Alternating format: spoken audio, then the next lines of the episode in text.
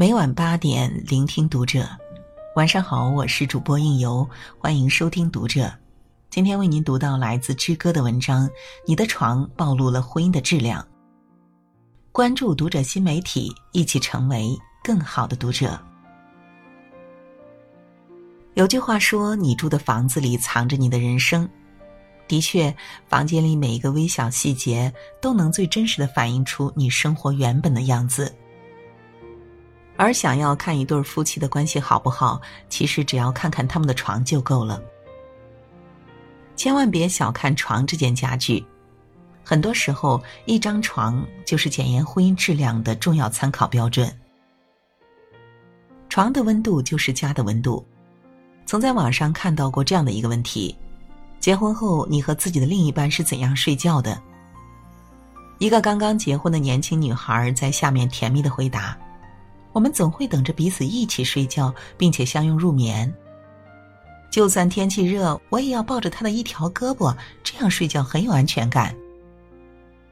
而另一位结婚已经二十多年的女人，则在下面失落的抱怨：“我家的床上现在有两床被子，我们各自睡在一边，睡觉之前都在背对着背玩手机，他打游戏，我刷微博，感觉我们之间的爱越来越淡漠。”关于睡觉与婚姻的关系，英国赫特福德大学还曾做过一项研究，得出的结论为：夫妻共眠方式是评估婚姻关系好坏的最佳方法。在相互依偎而眠的夫妻中，对自己婚姻生活感到很满意的人数比例高达百分之九十四；而在睡觉时距离较远的夫妻中，对婚姻生活感到满意的人数只占百分之六十八。在综艺节目《妻子的浪漫旅行》中，嘉宾郭晓东、程丽莎这对恩爱夫妻之间的小互动，常常让观众觉得甜到掉牙。在几个女生一起聊天的时候，程丽莎讲到，之前郭晓东出去拍电影，留她一个人在家的时候，她就会睡不着。她还说，两个人在一起睡觉的时候，她习惯枕着郭晓东的手臂，然后转过来，就像被搂着一样。习惯了这种亲密之后，一旦晚上睡觉时郭晓东不在，他就会因为缺乏安全感而睡不好。这时，在演播间里的郭晓东正好也被问到：“妻子独自去旅行，你最担心什么的问题？”他脱口而出：“睡眠问题。”紧接着解释道：“我们俩这么多年在一起睡得都特别好，一分开就睡得不好，两个人都是。”在和朋友们聊到郭晓东依赖自己的方式时，程丽莎还甜蜜的笑着说：“他喜欢我抱着他睡，如果我们吵架了，我就不抱着他，他绝对睡不着。”爱是什么？杜拉斯说：“爱是一蔬一饭，是肌肤之亲。一个人的睡觉是休息，两个人的睡觉才有甜梦。真正爱你的人，永远不会无所谓的丢给你一句‘你先睡吧’。”或者只是给你一个冷漠的后背。在一段好的婚姻中，一定是没有你，我不想独自睡去；你不在，我更是辗转难眠。分的是床，丢的是感情。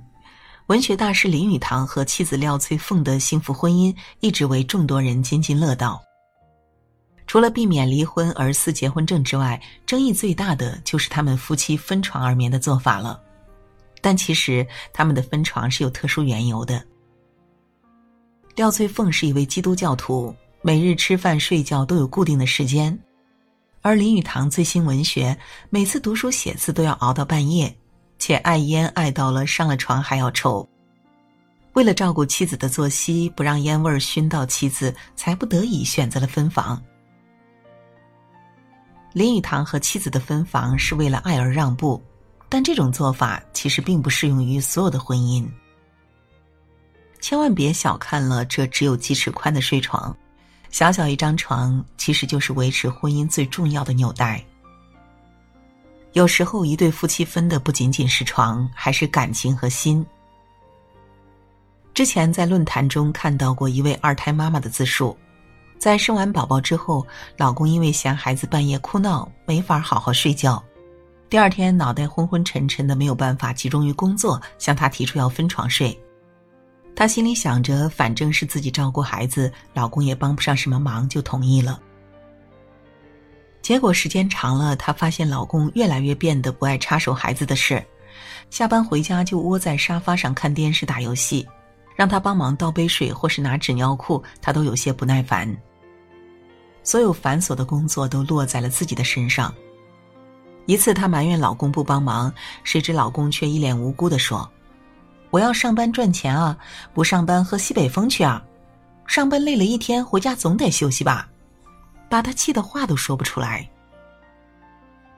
日子久了，夫妻二人回家就各忙各的，到了晚上也各睡各的，交流越来越少。一次半夜，她起床喝水，偶然看到丈夫还在玩手机，好奇的凑过去看。却看到了丈夫和另外一个女人的聊天窗口，一段婚姻就这样结束了。分床而眠的夫妻，明明是在同一个家中，却比一个人的时候还要孤独。明明应该是最亲密的两个人，但除了一张结婚证，却没有了其他的情谊。成年人的世界几乎每天都充斥着繁重的工作、生活的压力。一对夫妻的交流时间本来已经被压榨的所剩无几，几乎只有关灯睡觉前的一小段时光才真正属于两个人。如果连这段时间都不珍惜，那么夫妻之间就将失去最后温存与分享的机会。最美好的婚姻是床边相伴的一生。俗话说：“百年修得同船渡，千年修得共枕眠。”人生漫漫，世事多变，能够找到一个可以共眠的人，何其艰难。如果能从两情相悦走到执子之手，与子偕老，那一定就是人一生中最大的幸运。在温州市蛇类研究所的病房里，曾发生过一个动人的故事。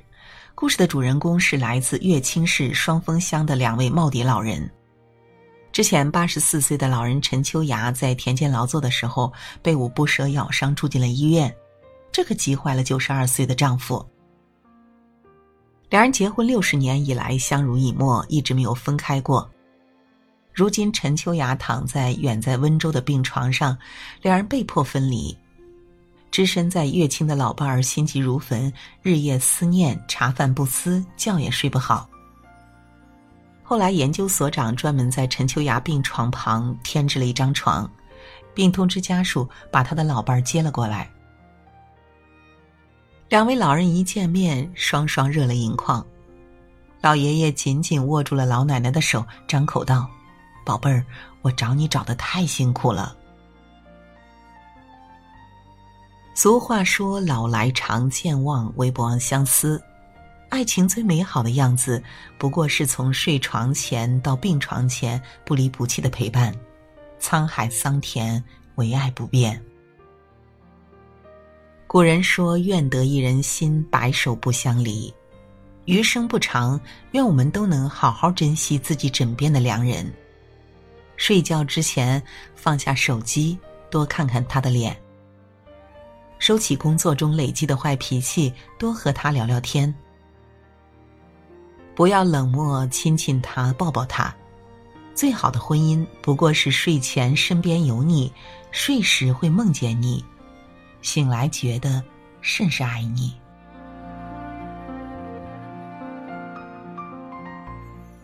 好了，文章就为您读到这里，感谢您的守候与聆听。关注读者新媒体，一起成为更好的读者。我是应由，让我们在下个夜晚不听不散喽。